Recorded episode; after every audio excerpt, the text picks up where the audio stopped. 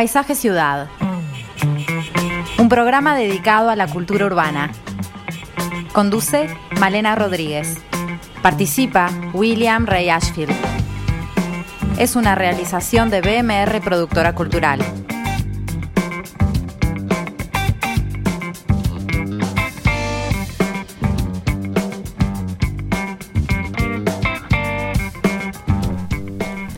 Muy buenas tardes a todos, bienvenidos una vez más a Paisaje Ciudad. Willy, ¿cómo andás? ¿Qué tal, Malena? Muy bien, con muchas ganas de empezar este programa porque hoy vamos a hablar de transporte, vamos a estar hablando de movilidad. Exactamente. presten atención, este, ¿Montevideo podría tener un metro? ¿De qué serviría? ¿Cuáles serían sus ventajas e inconvenientes? ¿Qué pasaría con el transporte colectivo tradicional? ¿Es un delirio de grandeza? ¿En qué tiempo podría llegar a concretarse? De todos estos temas vamos a conversar con el responsable de la recientemente constituida Corporación Metro de Montevideo, el ingeniero Estero Bellaco. ¿Qué te parece? Estero Bellaco, me suena el nombre. ¿eh? ¿Te suena, no? Sí. Suena real así el comienzo del programa, pero en realidad, en realidad son palabras que expresaba Emiliano Cotelo en el libro Metro de Montevideo, autoría de Marco Caltieri, publicado en 2011. Por supuesto, no era Emiliano Cotelo de verdad, esta historia que empieza con la primera entrevista ficticia que elabora eh, el autor Caltieri a este personaje, Estero Bellaco, sucede en 1995. Estero Bellaco en realidad es el nombre de una de las batallas más sangrientas de la guerra de la Triple Alianza. Y en esta historia sueña con hacer realidad la construcción de un metro en nuestra ciudad. En el libro se van sucediendo distintas entrevistas a medida que van pasando los años y estas entrevistas van acompañando las distintas etapas de esta iniciativa y todo lo que va acarreando este proyecto, que comprende un abanico de reacciones que incluyen desde un plebiscito hasta distintos vericuetos políticos, empresariales, muy increíbles, eh, y también otros elementos que reflejan nuestra sensibilidad como sociedad y nuestras costumbres de una manera descacharrante, con mucho humor, algo realmente muy disfrutable de leer. Una ficción que podríamos describir como utópica o como crónica, ya me lo dirán, pero que también toma algunos elementos de la realidad. La novedad es que esta historia la vamos a poder disfrutar en formato de serie por televisión nacional en la segunda mitad del año. Y para conocer un poco más sobre este contenido que se viene y conversar sobre la ciudad y precisamente, como decíamos, sobre la modalidad, la movilidad, me cuesta la palabra, ¿no? movilidad. Movilidad. Estará con nosotros el realizador audiovisual Marco Caltieri. Pero antes vamos a reflexionar un poco sobre este tema que es apasionante porque es algo crucial y cotidiano, ¿no? Para todos, cada día.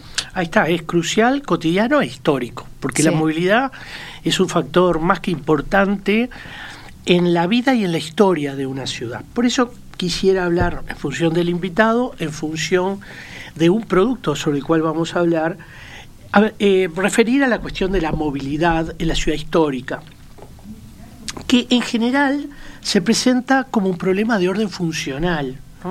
Si cuando pensamos en la movilidad, pensamos en que tenemos un problema funcional, un problema de función y que tenemos que resolver una función, que es la de comunicar entre, mm, digamos, lugares distintos en tiempos razonables. Eh, por eso cuando referimos a la movilidad, entendemos que referimos a una cuestión casi vital de la salud de la ciudad y por supuesto también de las eficiencias eh, económicas de esa ciudad.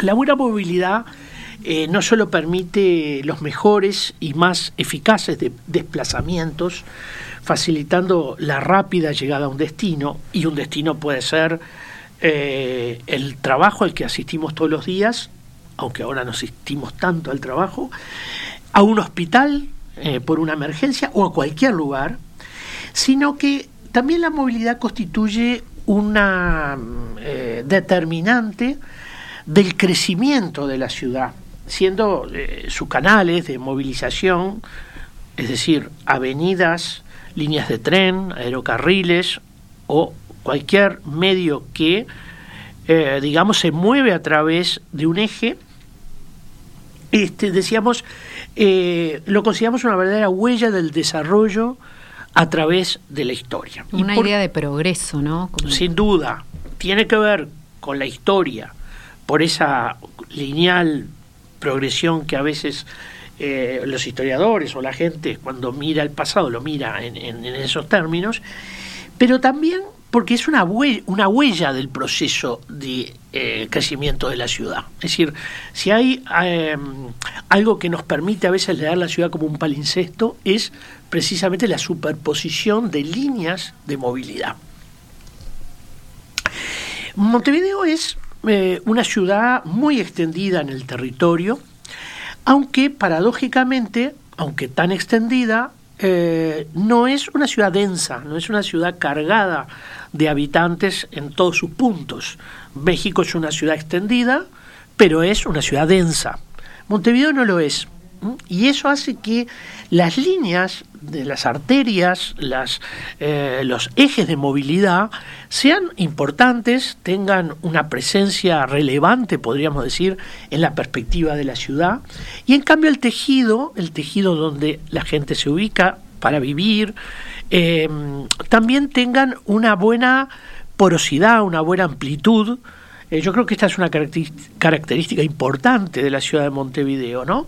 Hay ciudades donde los tejidos son muy densos, muy apretados y bueno, se llega ahí por una vía pensemos las ciudades latinoamericanas cargadas de eh, muchas veces de, de, barriadas informales donde la calle juega un papel muy muy de, paso eh, peatonal, ni siquiera... De público también. De paso público peatonal, ni siquiera a veces vehicular, con grandes dificultades de los ingresos de bomberos o de ambulancias a esos sitios. Esto hace que la ciudad de Montevideo esté en alguna medida preparada para un crecimiento poblacional, ya que es amplio el tendido de su infraestructura. Y cuando digo, no lo digo solamente en lo vehicular, Pensemos, por ejemplo, que el saneamiento de agua potable se extiende muy lejos desde el centro, muy lejos a, todo el territorio de la ciudad. Y esto es bueno. Lo mismo el agua potable, lo mismo eh, las, las redes eléctricas y por supuesto también la red vial que podemos decir es relativamente extensa, bien dimensionada en sus anchos y en sus, en sus previsiones futuras de ensanche. A pesar de que nos quejamos mucho los montevideanos, podemos decir que a través de la historia y quizá por una cultura municipal que, nace muy temprano, nace los primeros años del siglo XX, hay previsiones este, importantes en lo que hace a las condiciones de sus arterias, de sus calles, este, etc. Esto tiene que ver, eh, obviamente, también con la manera en que Montevideo fue creciendo a partir de un particular urbanismo de topógrafos. Eh, y cuando hablo de topógrafos estoy hablando de agrimensores, pero detrás de esos agrimensores hay personajes como Francisco Piria. Un Francisco Piria que me vino a la memoria precisamente cuando leí el Metro de Montevideo y en particular una utopía que se llamó eh, El socialismo triunfante o lo que será Montevideo dentro de 200 años. Bueno, eh, este esquema de topógrafos era ir urbanizando áreas rurales, pero conectando esas áreas eh, rurales urbanizadas a través de líneas de tranvía o líneas eh, vehiculares con la ciudad. Entonces, la ciudad crecía, pero rápidamente el municipio iba detrás, conectando esas, eh, digamos, esas, esas, urbanizaciones aisladas mediante vías con el centro. Entonces, en alguna medida, este, había una iniciativa privada ahí de loteo y había eh, acompañando una actividad profunda del municipio generando las conexiones necesarias de esos lugares. Este esquema de crecimiento, eh, digamos, va a ser lo que caracterice eh, la, realidad de un Montevideo a lo largo de todo el siglo XX. Y Existen quizás algunos ejes que son fundamentales, evidentemente, ¿no? Pensemos en 8 de octubre, pensemos en la Rambla, pensemos en 18 de julio, pensemos en Avenida Italia, que ha sido precisamente un, una línea muy potente para reflexionar sobre la posibilidad de un metro o la posibilidad de, eh, de alguna línea alternativa en términos vehiculares. Claro, todo esto fue llevando también a una reflexión desde el urbanismo a la importancia de la relación entre el espacio y el tiempo. Es decir, eh, no solamente preocupa la distancia, preocupa más que la distancia la capacidad que tenemos de llegar a cualquier punto en tiempos razonables. Entonces, de ahí que esta ecuación pase a ser muy importante en todo el pensamiento eh, digamos, urbanístico de eh, mediados, o poco antes, incluso eh, ya en, el plan regulador de 1930 se habla de esta cuestión de la relación espacio-tiempo. Pero bueno, para empezar a hablar de los sueños que acompañaron muchas veces a esos, a esos planes urbanos, eh, yo creo que es, es bueno empezar por, por, una idea que es eh, bastante recurrente, han habido muchas iniciativas en este sentido, pero lo mejor va a ser sin duda poder hablar con el invitado de hoy. Bueno, vamos al corte con un tema de The Velvet Underground y enseguida recibimos a Marco Caltieri.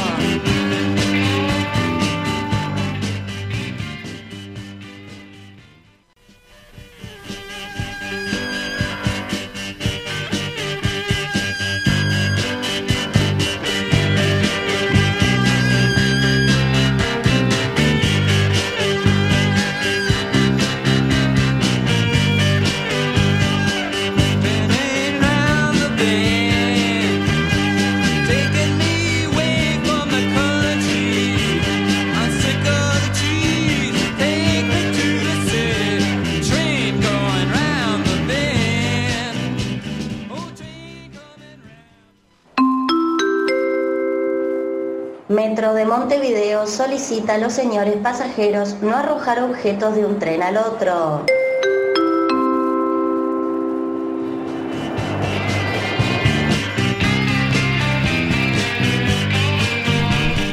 En el segundo semestre de este año se emitirá por Televisión Nacional y por TV Ciudad Metro de Montevideo la serie basada en el libro que lleva el mismo nombre, de Marco Caltieri, y que va a ser producida por Cholo Films.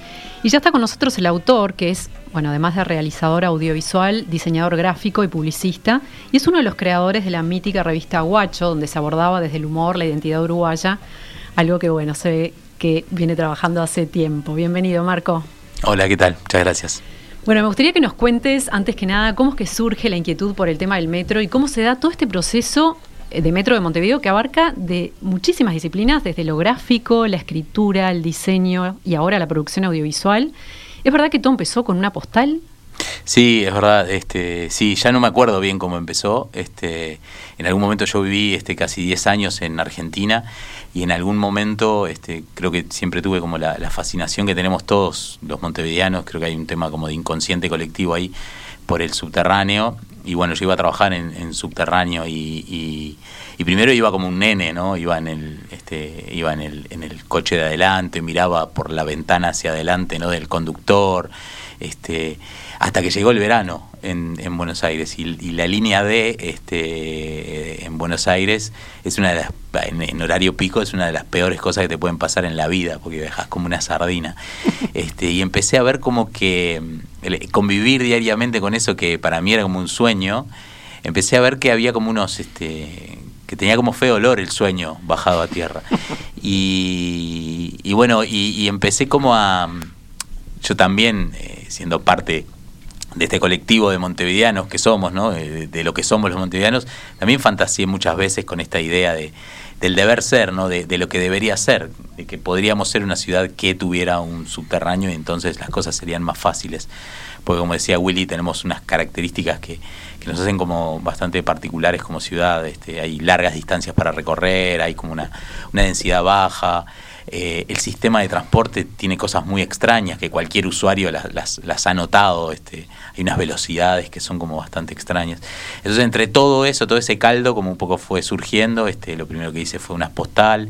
Después hice unos afiches que se vendían acá en, la Ciudad Vieja, en Tiempo Funky, que era una tienda que había acá en, en Bacacay. O se, se armó toda una movida ahí en, en, en Bacacay venían los turistas y compraban el afiche, era como, eh, primero entraban a la tienda hartos de, no poder moverse de maneras lógicas en la ciudad, y cuando veían el afiche decían, ah, dame una ficha así de una soberana vez puedo entender lo que está pasando en esta ciudad, ahí se les explicaban que la ciudad no tenía este metro y entonces no se llevaban una ficha, sino que se llevaban cuatro. Este, de modo después empecé como a, trabajar en, expandir ese, esa especie como de universo, ahí apareció el libro y en algún momento pensé que había material para hacer un audiovisual, escribí un largo, luego ese largo fue mutando a una serie, escribí algunos episodios y en 2019 ganamos un fondo que se llama Serie Sui, este, que ahora lo vas a contar, calculo mejor, este, y bueno, se dio la posibilidad de producirla, ya la filmamos entre una parte en noviembre y otra en febrero y estamos editando en este momento. Bien, vamos, vamos a ir a la serie sí, pero antes me gustaría reflexionar un poco sobre todo este tema del metro y la idiosincrasia, porque acá está metido este, todo un mundo que tiene que ver con, lo que somos, ¿no?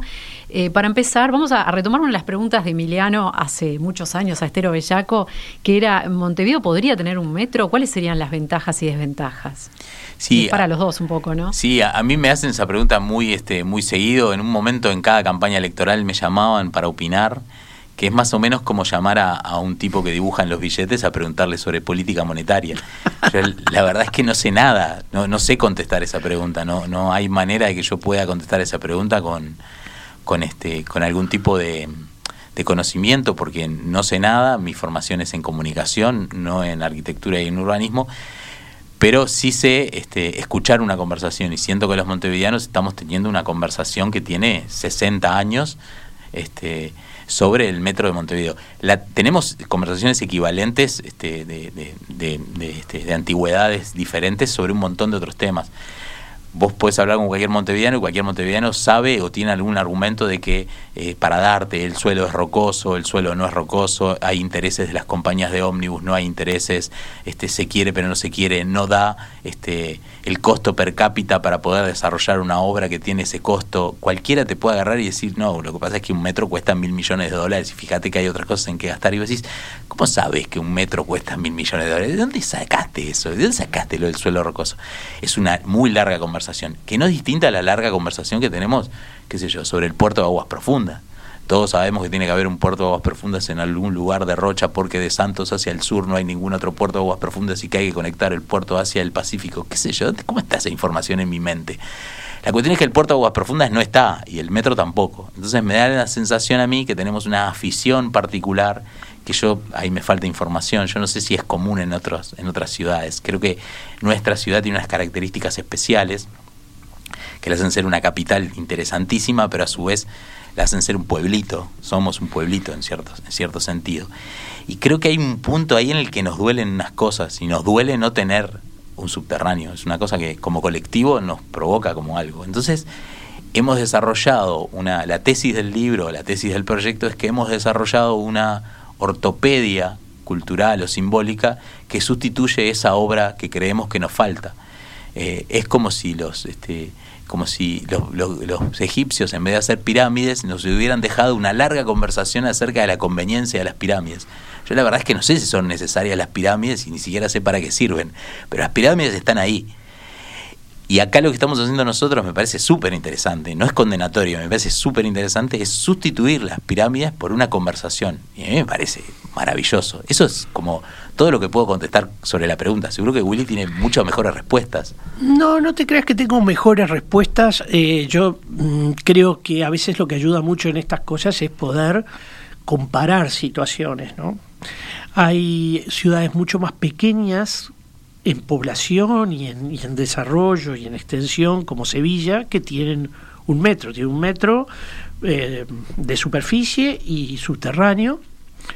Ha sido de enorme importancia para Sevilla, pero me parece más que eh, eh, ha sido un poco el querer ser, estar al día, contar con mucho dinero de la Comunidad Europea para financiar obras. No sé si ha sido tan importante, sí lo ha sido para la Sevilla extendida, esto es, otros pueblos, que ya uno atraviesa el campo para llegar a ellos, a las universidades que están lejos. Y en ese sentido ha sido muy útil pero también ha sido muy complejo porque es un área que tiene, por ejemplo, un basamento arqueológico riquísimo, romano, cartaginés, fenicio, y eh, hubo áreas de la ciudad donde el tren directamente no lo dejaron ir o era estrictamente de superficie. Pues iban encontrando cosas, como acá, la muralla, ¿no? bueno, exactamente. según el libro. Exactamente. Entonces, estas son cosas que, que a veces tienen que ver con lo local. Eh, a ver, yo creo que la densidad de Montevideo quizás justifique algún tren de superficie en un área como Avenida Italia. Pero también tenemos que ser conscientes que la consolidación de alguna de estas líneas también produce algo que no es deseable, que es que la ciudad se siga extendiendo y por lo tanto los gastos de infraestructura urbana son cada vez mayores. ¿eh? En la medida que nosotros podemos hacer en términos de 10 minutos eh, Tres Cruces, eh, no sé, Solimar, eh, evidentemente la gente va a tender a vivir más lejos y eso también va a generar costos más altos. Y son, a ver, es una ecuación y esa ecuación... O sea, como que no es bueno tener una ciudad extendida. No, depende, yo creo que... No, la, la ciudad extendida en general es cara. Es buena en términos ambientales, es muy buena, pero es una ciudad cara. Montevideo es una ciudad cara en infraestructura. Este, y en tantas cosas. Y en tantas cosas. Ah, el transporte. La, ciudad de la costa que, hablábamos ahora en el corte es una muestra un poco de, ese, de esa extensión. Tenés un montón de personas, o sea, hay 200.000 personas en la ciudad de la costa que han ido atrás de la utopía del fondo del parrillero y el perro. Exacto. Y luego tiene el verde. Y el verde, que es súper compartible. Y luego hay una pesadilla de orden este, de movilidad, porque es una pesadilla. Este, el transporte es terrible. Yo tengo a mi hermano viviendo en, un poco más lejos, en Bello Horizonte, son 66 kilómetros, y para ir en ómnibus, yo no puedo tomarme el ómnibus que queda cerca de mi casa, en el Estadio Centenario, porque este, usualmente van llenos, este, no, no te dan asiento. Y me ha pasado ir con, con mis hijos chicos y un día estar con un bebé en brazos y decir, esto es una pesadilla, no, no, no hay manera de llegar. Y alguien me explicó, mira, no te voy a dar el asiento porque nosotros, eh, yo, a mí me pasa lo mismo y yo voy hasta la terminal de Río Branco. Entonces vos llegás hasta la terminal de Río Branco, a la que no llega ningún transporte público, es una locura también que tenemos. Y desde, las, desde que cierro la puerta de mi casa hasta que llego a lo de mi hermano, vía ir hasta la terminal de, Río Branco y tomarme un, un ómnibus, son tres horas 66 kilómetros en tres horas. Es como una locura eso. Y mi, hermano tiene muchísima calidad de vida en el lugar en el que vive. Y, yo pienso, me encantaría vivir acá. Pero el transporte público hoy me está poniendo estos tiempos, 66 kilómetros en tres horas, es como una barbaridad. Hay una forma de construir la visualidad de este texto, acompañado de imágenes, y además el propio texto habla de ciertos conflictos, ¿verdad? De un plebiscito y cuestiones muy uruguayas, por cierto. Pero yo creo que la visualidad del libro también plantea algunos problemas, ¿no? Decir, cuando uno mira ese paso a nivel al lado del obelisco, ¿no? Y se queda como diciendo, esto va a traer un metro. Eh, creo que hay algunas fotos eh, que son muy eh, urticantes, exprofesos, supongo yo. O sea, creo que tiene todas las características propias de una obra de arte bien contemporánea, por su densidad conceptual, por el formato, un formato abierto que sale como un libro, que casi es un catálogo de metro, pero después se puede transformar en una posición, después será, bueno, una serie televisiva, etcétera. Eh, contanos un poco sobre, sobre las fotografías elegidas en el libro. Sí, este, son montajes, yo trabajo este, en publicidad, este, trabajé muchos años en, agencias de publicidad y usualmente vos este, manipulás la realidad este, de ciertas maneras. Hay, hay quienes dicen que la, publicidad no es otra cosa que una verdad bien dicha, pero este, para elaborar esa verdad muchas veces este, lo real no, no es tan bueno o no es tan este, fidedigno o no, no, no cuenta toda la verdad que queremos contar. Entonces hay mucha manipulación y para mí la herramienta de, manipulación de imágenes me parece como una cosa que estaba como muy sobre la mesa en mi trabajo y, me parecía que era apropiada para esto. Eh, hay ese exprofeso, todo esto que vos decías es totalmente exprofeso, está buscado este, impactar en, cómo se vería la ciudad este, si este sueño que tenemos se concretara.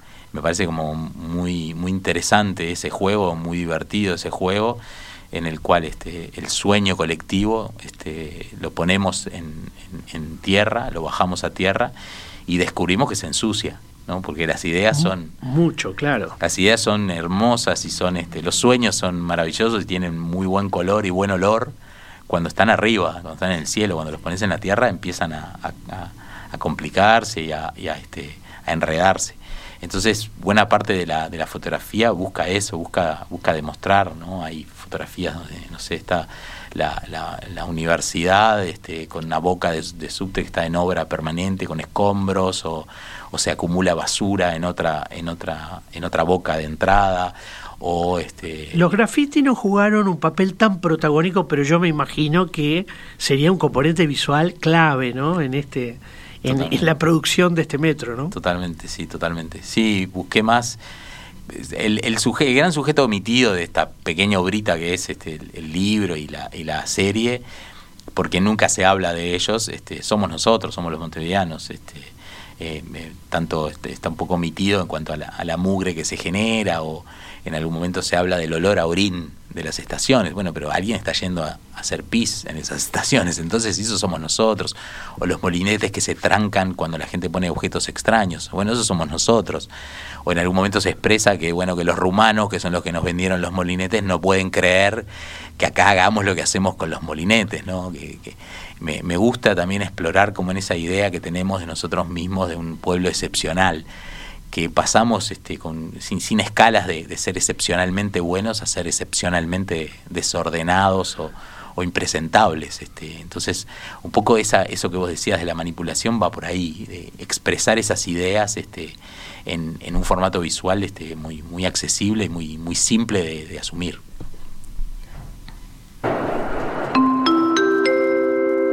Metro de Montevideo informa que el charco en el andén de la estación Intendencia no es agua. Ahí estamos escuchando la voz de Jimena Vázquez, que participa en la serie. La serie Metro Montevideo fue la ganadora de la tercera edición de Serie SUI, un premio enfocado al estímulo a la producción de ficción uruguaya en formato seriado, que entregan distintas divisiones este, del Estado, bueno, el Ministerio de Cultura, ICAO, el Ministerio de Industria y la Intendencia de Montevideo.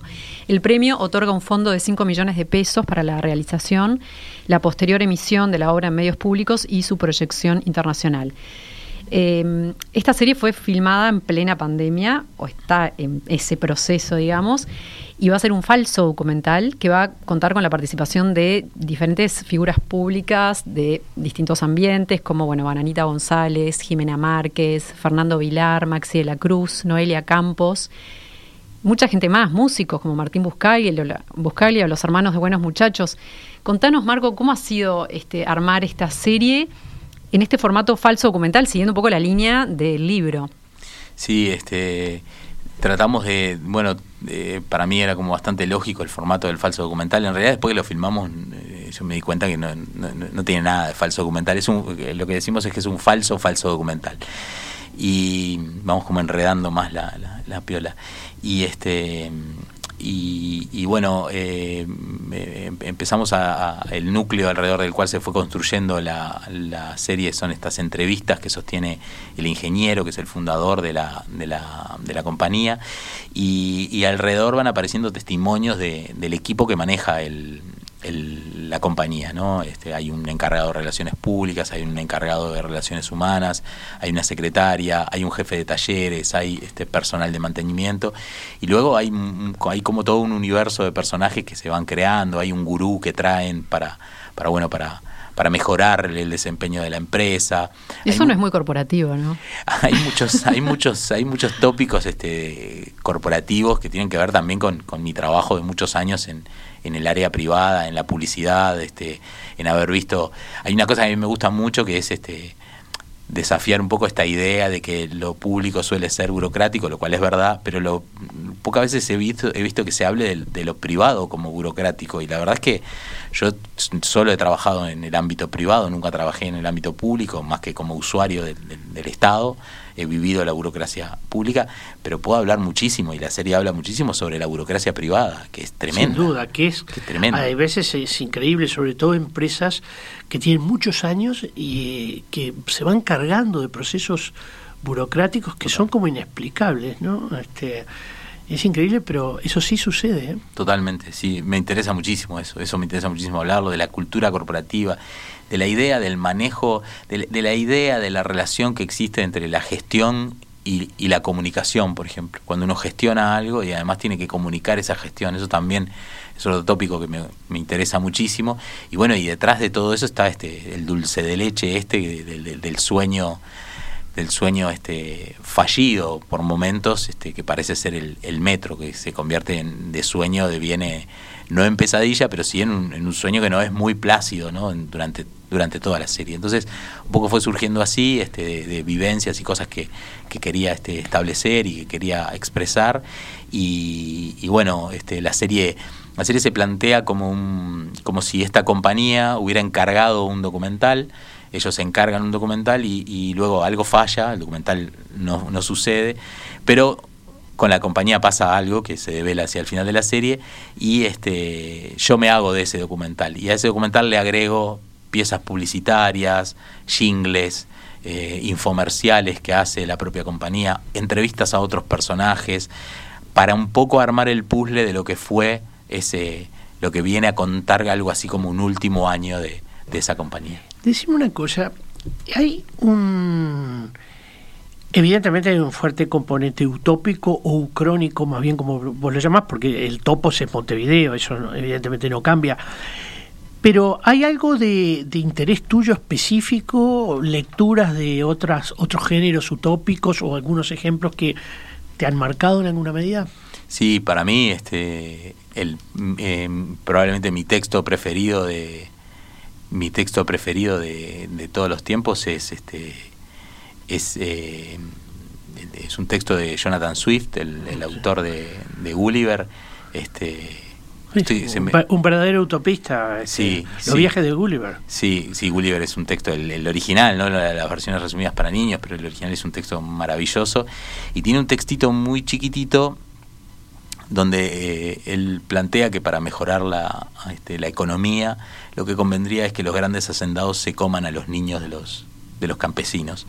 Eh, y, lleva esa idea a sus extremos más espantosos, con una descripción hasta aséptica de la idea. Es un texto casi de orden técnico de cómo debería implementarse esta iniciativa. ¿no? Y es un texto que me parece maravilloso porque es, un ejemplo increíble de cómo tomar una, una, pequeña, una pequeña idea muy ácida, ¿no? El texto termina diciendo, bueno, los grandes hacendados son los más apropiados para comerse a los, a los bebés porque ya se han comido a sus padres, ¿no? Eh, y estamos hablando de un texto del siglo XVIII, o sea, es una cosa tremenda, el, el humor, la acidez que tiene es increíble y, y, es un gran ejemplo de, tomar una idea que es este que, observa algo de, la realidad en la que vivimos y la extrapola y la empuja hasta unos niveles casi este, lindantes con la locura, ¿no? Porque el texto es de orden técnico, eh, le explica cómo debería implementarse esta iniciativa para ser llevado a cabo este, de una manera racional y sensata con la frialdad con la que a veces se nos cuentan grandes planes que sabemos cómo terminan. Bueno, pero es un juego ahí entre ficción y realidad que es también el que encontramos en este texto, ¿no? En el Metro de Montevideo. Eh, casi un vaivén entre la realidad y una ficción que, que está casi coexistiendo, coactuando, ¿no? Totalmente, sí, totalmente. ¿Qué posibilidades te dio el formato audiovisual que no habías eh, tenido este, con el libro? O capaz que no te dio ninguna nueva, o capaz que sí, que, pudiste explorar y, explotar. Eh, sí, eh, sí, da muchísimas más posibilidades, obviamente. Este, además, el proyecto como que va creciendo. Yo en un momento me aburrí, ya en un momento manejé un Twitter donde una cuenta de Twitter, ¿no? Donde contestaba y gente me, me preguntaba cosas y yo contestaba. Hasta hoy creo que estamos en un ranking de cuentas de Twitter de, metros de Latinoamérica y Uruguay está rankeado, creo que estamos en el puesto 10, 9 o 10, está la cuenta de Twitter. Tipo, me, durante mucho tiempo me escribía gente, yo que sé, una vez me escribió una compañía chilena que fabricaba peines de escaleras mecánicas, yo tenía una, una, una hoja carta, peines son los pinchitos esos. ¿Empezaste a vivir esa locura? Sí, sí, hubo un momento que, sí, un momento que de hecho me tomaba muchas horas del día porque estaba gestionando una empresa finalmente, aunque ficticia era una empresa. Yo tenía una hoja carta donde les agradecía y les explicaba nuestros procesos de compra, les seguía, ¿no? Me tomaba mucho tiempo. En un momento me aburrí y, sentí que quedaba ahí. Y el documental, y este, este, la, ficción eh, audiovisual te, te, lleva a lugares nuevos totalmente. Hay un arco narrativo, hay personajes que tienen una hondura enorme. Este, eh, la serie no es muy dramática, no tiene una gran construcción dramática porque estrictamente no es una ficción. Este, se da a través de testimonios. La realidad o la ni siquiera ocurre demasiada acción. La acción queda como escondida allá atrás. Pero contanos de los personajes, está bueno. Bueno, el, ingeniero es el, protagonista, este, es, un, es un hombre, se hizo a sí mismo, que ha vivido en, Europa, es un tipo que vino a cambiar la realidad nacional, un poco a la manera en la que uno escuchaba algunos este, en la década del 90 este, era muy común escuchar a gente hablando de cómo Uruguay vivía todavía encerrado sobre sí mismo y tenía que abrirse al mundo. Es un poco un poco este, un retrato de, algunos de esos este, de esos personajes. Este, eh, hay una secretaria que, es como algo conservadora, pero bueno, está interpretada por Jimena Márquez. Es este es la que maneja la compañía, básicamente es el, el personaje más inteligente de toda la serie, claramente.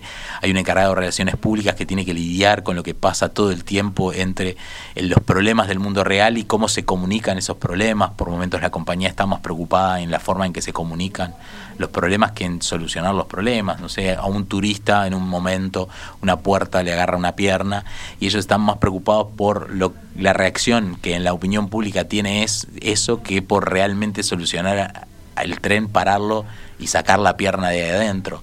Este, pasa mucho eso en la serie. Hay un encargado de relaciones humanas que no hace básicamente nada. Este, hay una locutora que es Jimena Vázquez, que es este, la que, la que, eh, la voz de los altoparlantes. Hay un encargado de seguridad que es un poco violento.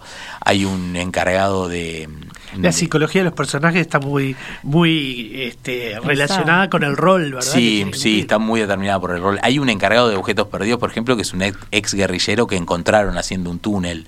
Este, y hay, bueno, y hay más, este, y hay más, más, más, más personajes. Después están los reales. Bueno, ahí hay algunos personajes que los convertimos en ellos mismos. Hay un jefe de talleres que en la búsqueda de casting que, que uno hace, este, lleguemos, eh, llegamos a, Tabaré Rivero. Y hablando con Tabaré en un momento como que nos dimos cuenta que estaba bueno que algunos personajes fueran ellos mismos. Entonces Tabaré laburó en la Intendencia y trabajamos en la construcción de su personaje que se llama Tabaré Rivero, que es un músico que tiene que trabajar en el metro porque no se puede vivir de la música en Uruguay. Y, trajimos su experiencia en la intendencia a la hora de construir su personaje. Y después este, los hermanos Dalton, Pedro Dalton y Marcelo Fernández, de los buenos muchachos que también están este, dentro de la serie. Y en un momento ellos tenían el nombre, el personaje, los personajes se llamaban distintos. Y hablando con Pedro, Pedro me dice, pero no estaría bueno que fuéramos nosotros, que bueno, está, este, ellos este, laburaban de otra cosa hasta hace un tiempo, ¿no? Además de la música y bueno, laburan acá, laburan en el metro. Entonces empezó, empezó, empezaron a aparecer muchos otros personajes que le dan carne, este, haciendo de sí mismos. Está Fernando Vilar haciendo de sí mismo, está Noelia Campo haciendo de sí mismo, está Gerardo Nieto haciendo de sí mismo, está Maxi de la Cruz. Hay como un montón de personajes que hacen de sí mismo y le dan algo que es desconcertante o traté de trasladar al audiovisual la experiencia que te provoca el diseño gráfico, un diseño gráfico pulido mintiéndote en la cara, es como algo que te desconcierta bastante. El, mapa está bastante solventemente hecho, entonces te hace eso es lo que te hace creer que es que puede ser realidad. Entonces, la función de estos personajes que son celebridades o personajes públicos de Uruguay haciendo de sí mismos en esta realidad alterna son los que sostienen el engaño y te dicen, mira que esto realmente puede pasar. Bueno, es interesante hablar sobre las locaciones, ¿no? ¿Cómo hicieron para recrear este, toda esta realidad? Em, leí en Revista Galería que, bueno, que no, no se usó ningún tren para, para toda la producción. ¿Ya terminaron la producción? Sí, el, rodaje sí, nos queda nos quedan un par de un par de días donde este, para tratar de, mejorar eso que vos decís, que, que no pudimos filmar en, instalaciones este, ferroviarias, está en obra, UPM, y bueno, fue, fue como algo complicado. El presupuesto que tenemos es muy bajo, eso también está bueno. El fondo es buenísimo que exista, porque de lo contrario la serie no podría existir, pero es un presupuesto que, que en el mundo está considerado de muy bajo presupuesto para una, para una serie de televisión, es realmente bajo este, este eh, es, es, un problema y es un problema también para acceder a algunas locaciones. Entonces tuvimos que manejarnos con muchas locaciones gratuitas, algunas se podía acceder, otras no se podía acceder. Y sí, este, no, no, no, no hay trenes en la serie, no vamos a ver trenes y bueno, esperamos que en, en el par de jornadas que tenemos por delante todavía podamos este subsanar algunos de esos de esas de esas escenas que yo siento viendo la edición que nos faltan un poquito de ver un poco más la cosa real. Nos vas a contar un poquito más de las locaciones, pero antes nos vamos con otro anuncio del metro y más música de la Velvet.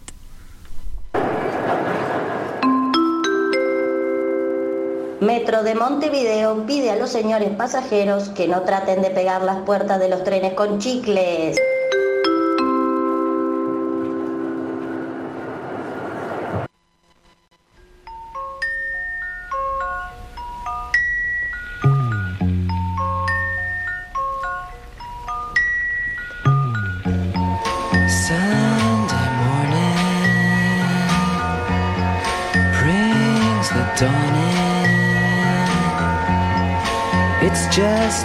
Restless feeling by my side.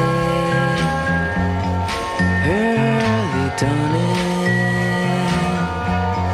Sunday morning. It's just the wasted years so close behind.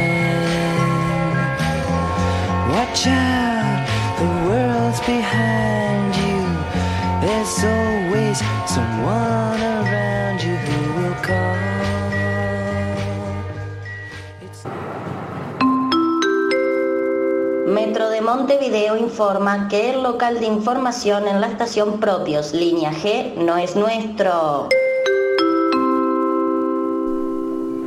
Vamos a querer seguir escuchando más a, esta señora anunciando cosas por el metro. Seguimos conversando con Marco Caltieri sobre Metro Montevideo. Eh, contanos un poco más sobre el proceso de rodaje, los lugares ocultos, los lugares interesantes que encontraste en Montevideo para poder este, recrear toda esta historia. Sí, hay como una cierta arquitectura que tienen los subterráneos y los metros, que es como una arquitectura que a veces este, es un poco...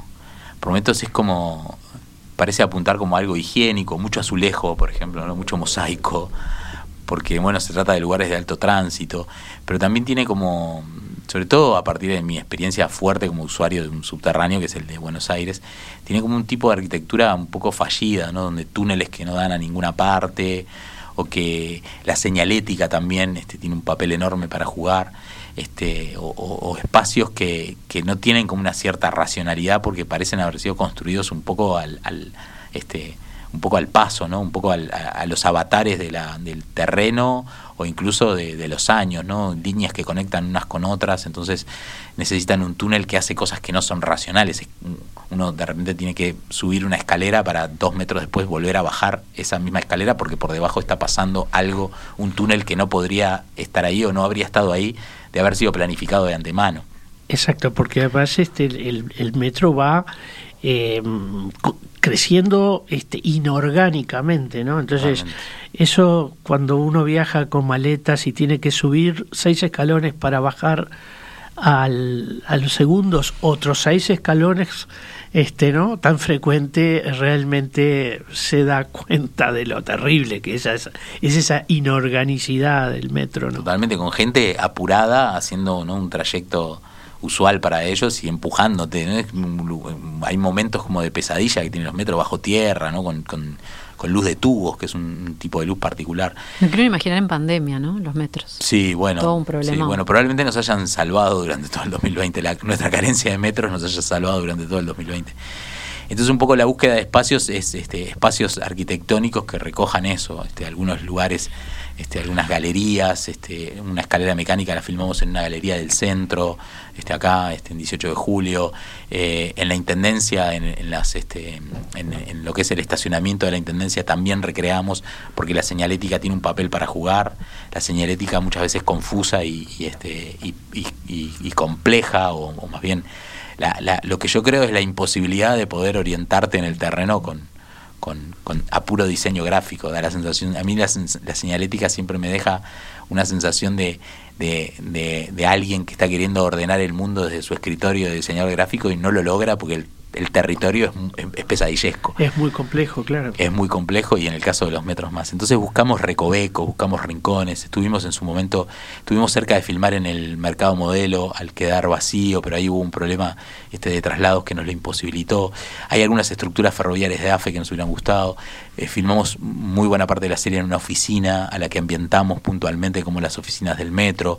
Este, fuimos el en túnel de prefectura de la Armada aquí en... Filmamos ahí también. Ah, se filmó ahí porque parece cantado ese lugar, filmamos ahí, sí, totalmente. Filmamos acá en el mausoleo también, la salida del mausoleo desde fuera, desde dentro del mausoleo hacia afuera, le, le pusimos una, una, una entrada este, eh, de subterráneo y lo mirás y decís, sí, es totalmente creíble, está la, uno ve la escalera, alguien saliendo y atrás el Palacio Salvo, es realmente una entrada.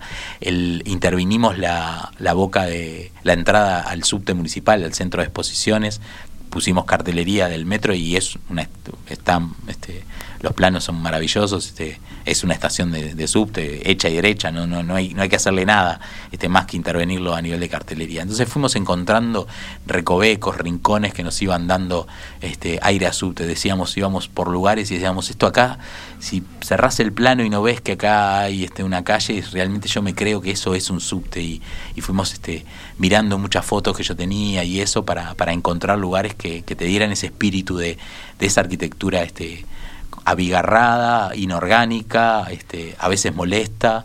Este, bajo tierra, bajo tierra. no todos estén bajo tierra. Totalmente claustrofóbica. Este, entonces fuimos La red de saneamiento no. no y bueno, la red de saneamiento fue un lugar que tuvimos, barajamos, este, pero tiene muchos bemoles, uno de los cuales es que.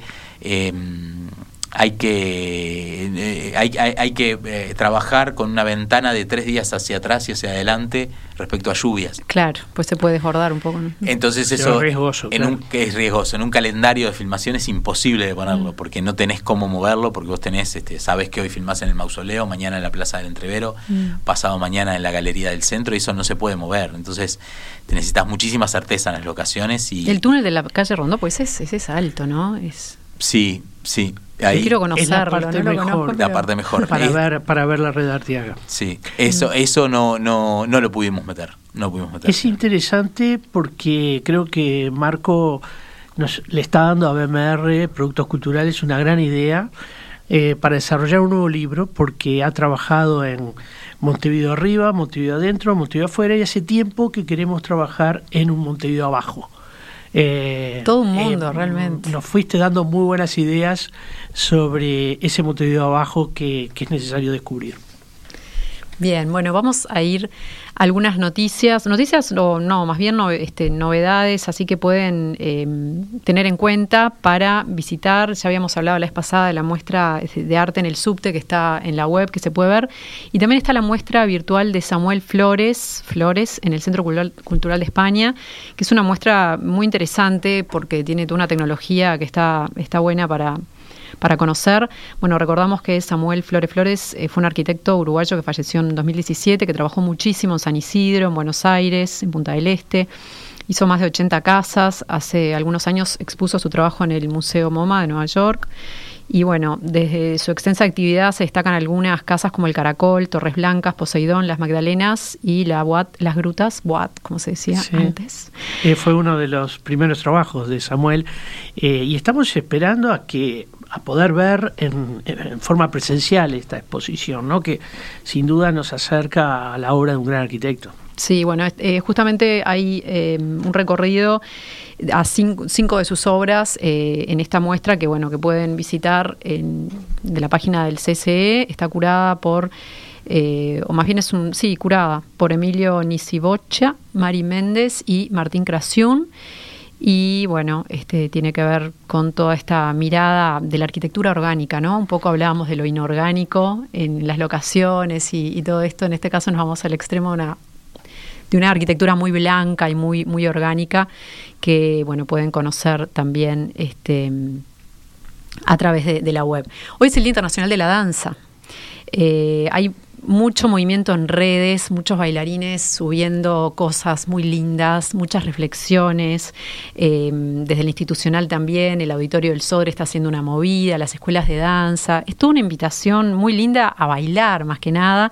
me gustaría leer lo que, lo que escribió la primera bailarina del Sodre, Rosina Gil, que dice, no sé si es para vos hoy un día un feliz día porque últimamente los días son raros, no te voy a imponer que sea uno feliz, pero te voy a sugerir que valores que en todo esto siempre te acompañó tu danza, que ya te diste cuenta que no importan las circunstancias, que ello, eso lo llevas dentro, es intrínseco a tu ser y es lo que te hace volar mismo dentro de cuatro paredes.